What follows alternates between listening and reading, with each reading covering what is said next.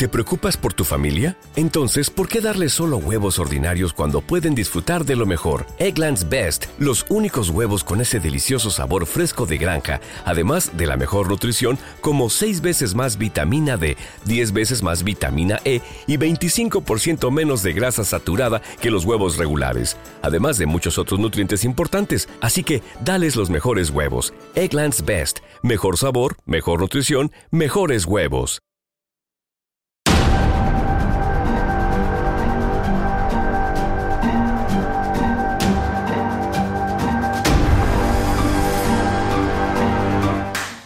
¿Qué tal amigos y buscadores de la verdad?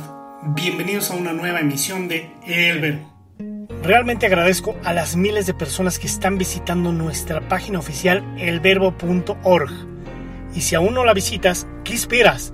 Ahí encontrarás los videos y podcasts de El Verbo, así como artículos de lectura exclusivos para buscadores de la verdad.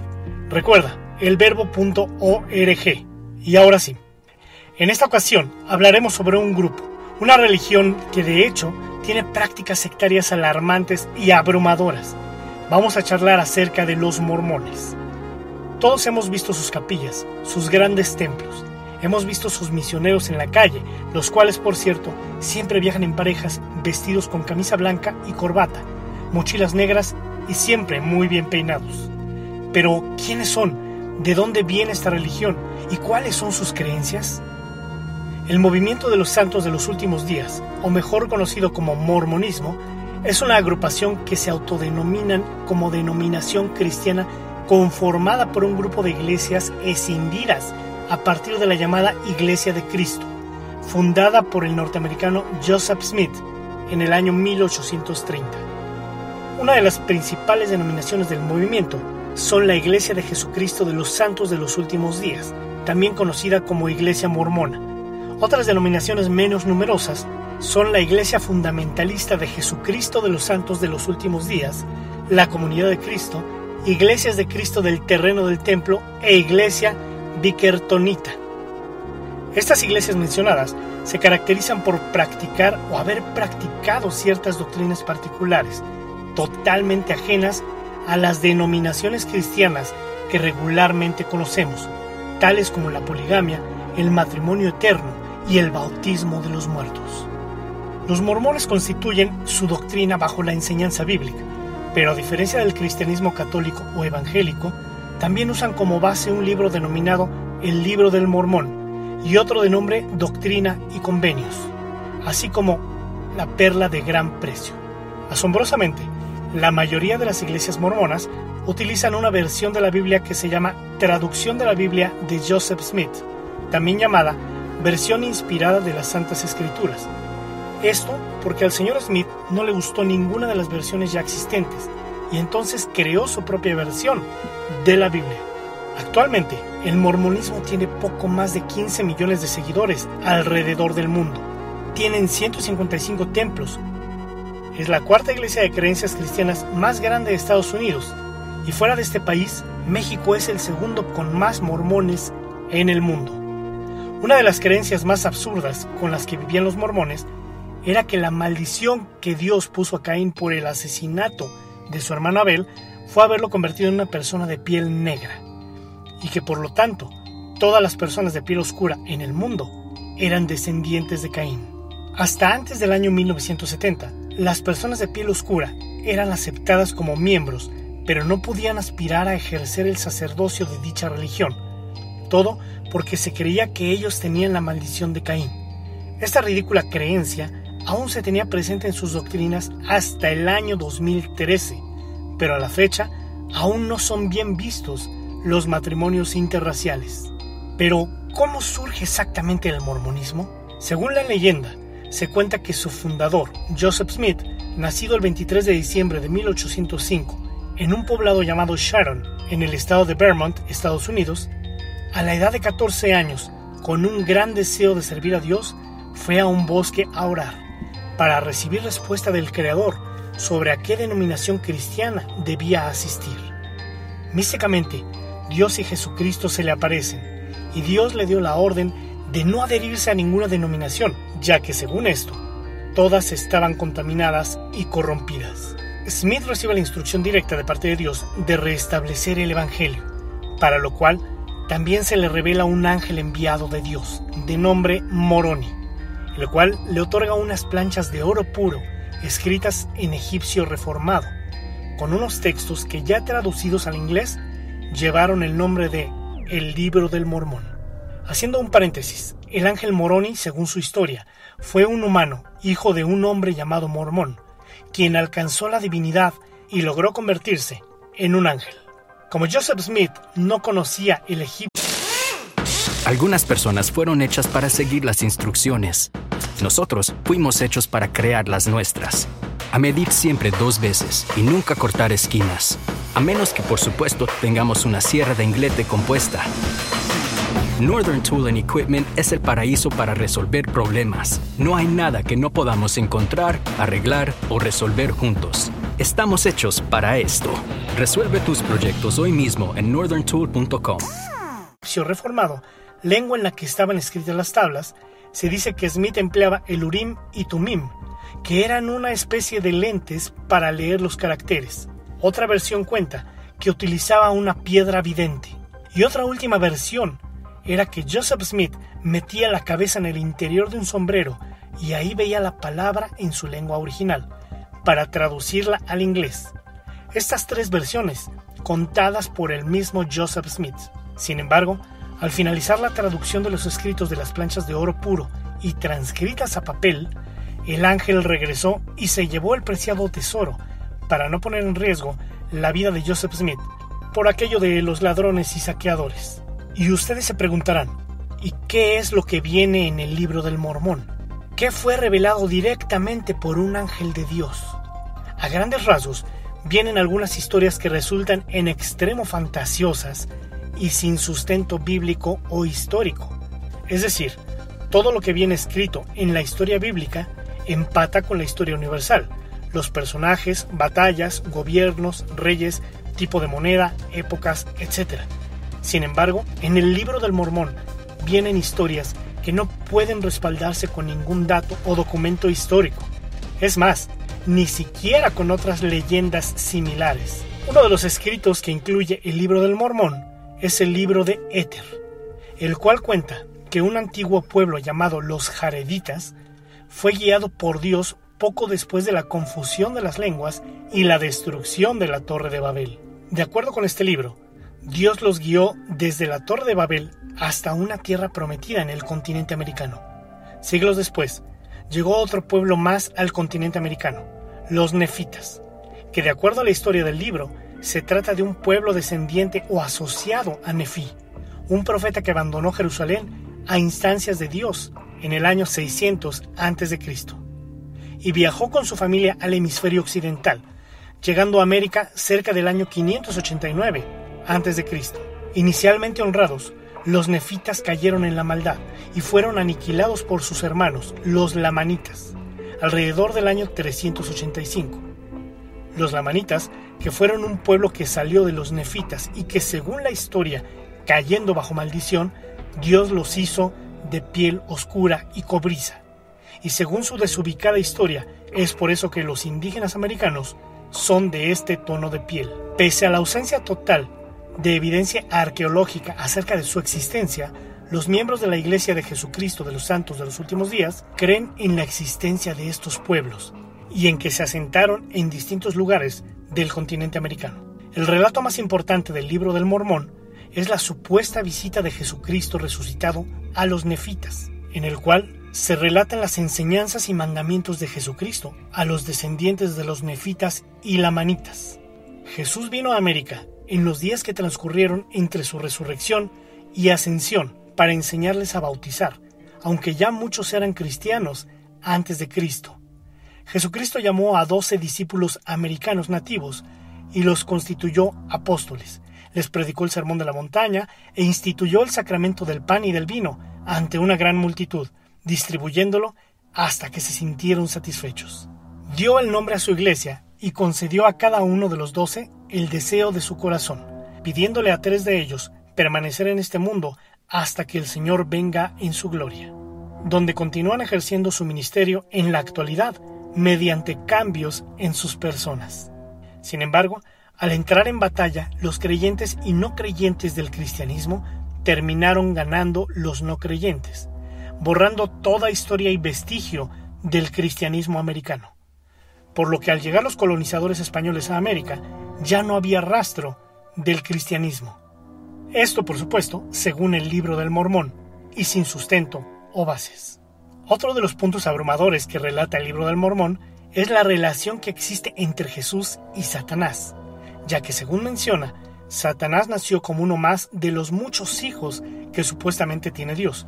Por lo tanto, ellos dos son hermanos, solo que Satanás es el típico hermano malvado, como en muchas familias actuales. Relata el libro que en el universo existen millones de planetas que a la vez son regidos por dioses que en algún tiempo fueron seres humanos, que Jesús en la tierra tuvo tres esposas reconocidas, Marta, María y María Magdalena, con las cuales procreó hijos antes de su crucifixión. Curiosamente, mientras católicos y evangélicos discuten sobre si se debe bautizar o no a un bebé, los mormones creen en el bautizo por los muertos. Tal como lo escuchan, la doctrina de esta religión cree firmemente que los familiares de los mormones que no conocieron o no practicaron esta fe pueden salvarse a través de bautizos especiales, en los cuales se pide por cada uno de estos familiares que ya no están en vida.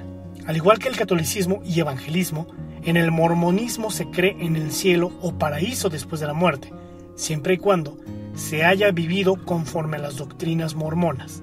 Para las personas que hicieron lo opuesto a lo dictado por su fe, les espera la prisión espiritual, que no es precisamente el infierno, ya que no hay tormento ni castigo eterno, sino que es más bien un lugar en donde se lleva a cabo un programa de evangelización y que en caso de aceptar a Jesús como su Salvador, ganarán su lugar en el paraíso. Una de las prácticas más exóticas del mormonismo es el uso de ropas interiores especiales conocido como garments. Son prendas que ellos mismos han descrito en ocasiones como secretas o mágicas. Algunos han llegado más lejos y juran que estas ropas transfieren poderes espirituales a quienes la usan. Fabricadas en algodón o nylon blanco, estas camisetas y boxers para los hombres y corpiños y bombachas para las mujeres no solo cubren las partes íntimas de los pudorosos devotos, sino que se les atribuyen propiedades especiales. Los fieles reciben el garment tras una instrucción personalizada acerca de cómo utilizarlos y cuidarlos. Estas clases son parte de la ceremonia llamada investidura del templo.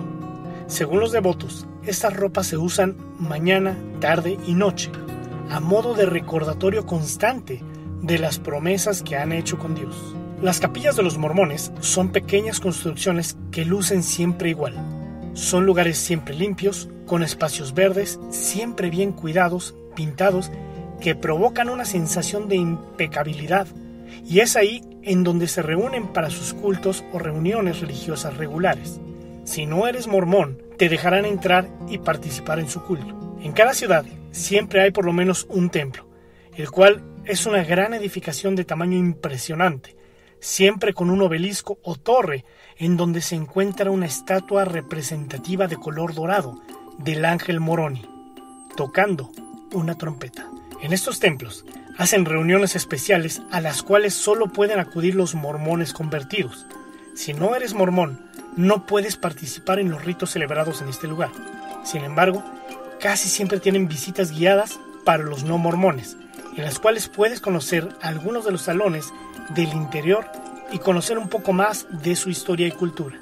Actualmente, debido a las leyes que rigen cada país en los que está prohibida la poligamia, los mormones han suprimido esta práctica de sus creencias.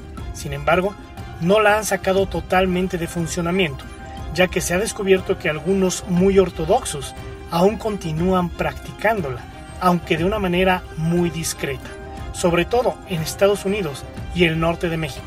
Algo que tengo que reconocer de este grupo religioso es la unidad que los caracteriza ya que si una mujer cae enferma, las demás mujeres del grupo acuden a su casa para cuidarla, limpiar su casa, preparar la comida para su familia y atender a sus hijos. Son un grupo sumamente unido y colaborador. Sus jóvenes tienen la obligación moral de participar como misioneros al menos una vez en su vida durante un año completo. Sin embargo, hay quienes lo hacen durante dos o más años. El libro del Mormón, publicado por Joseph Smith en 1830, compuesto por 15 libros, es considerado tan importante como cualquier evangelio más para los seguidores de dicha religión. Pero por supuesto que el famoso libro ha provocado controversias desde su inicio hasta la actualidad, ya que los textos originales del libro del Mormón no están disponibles. Por lo tanto, es imposible hacer un estudio paleográfico del mismo, verificar su lengua o realizar una nueva traducción. La comunidad científica, arqueológica e histórica se ha mostrado escéptica respecto al contenido del libro del Mormón. Las críticas se han centrado en cuatro áreas principales. 1. La falta de correlación entre las localizaciones descritas en el libro del Mormón y los yacimientos arqueológicos americanos. 2.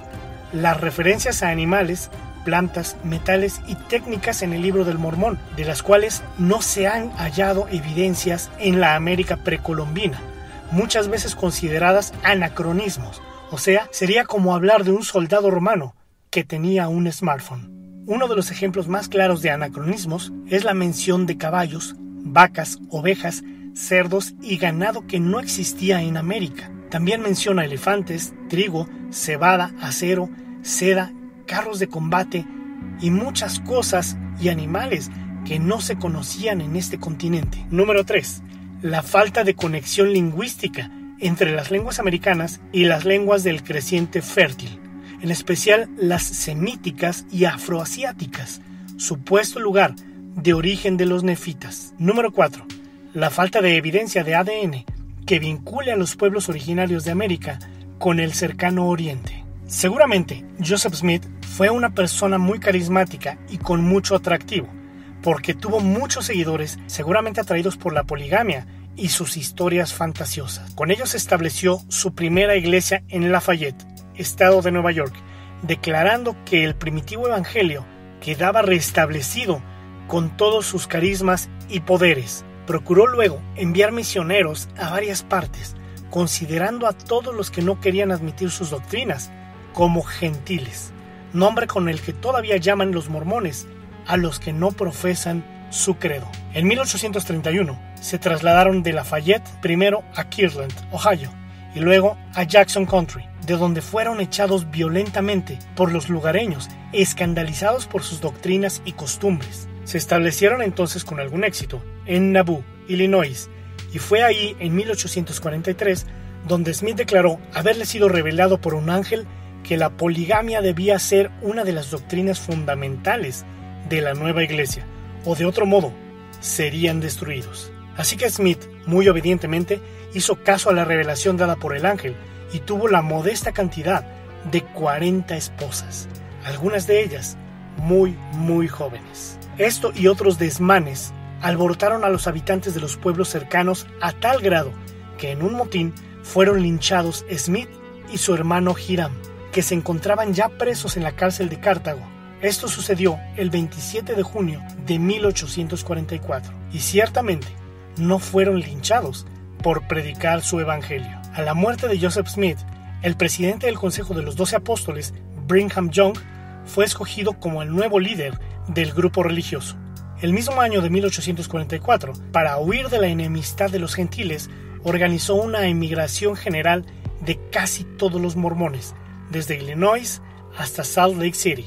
Utah, región entonces muy poco poblada. Allí, durante más de 30 años, ejerció un poder casi absoluto y con una energía indómita. Organizó la iglesia, pobló aquellas desiertas regiones y envió misioneros por todos los Estados Unidos y aún fuera de ellos. Murió en el año de 1877, dejando nada menos que 27 viudas y 56 hijos.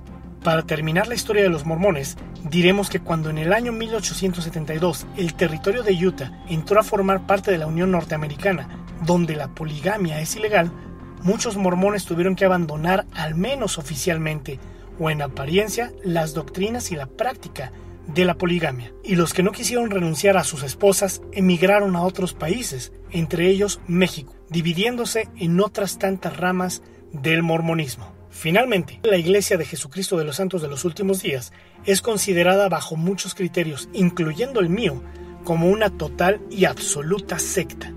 ya que se deriva de una religión original que es el cristianismo, pero le agrega y adereza historias propias sin sustentos históricos, arqueológicos o documentales que lo soporten.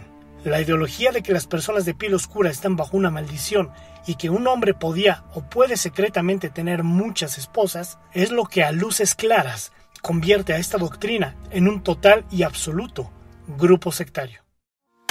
Amigos y buscadores de la verdad, realmente agradezco mucho el tiempo que han invertido en ver este video o escuchar esta emisión, la cual les pido compartan en sus redes sociales para que otros buscadores de la verdad la encuentren.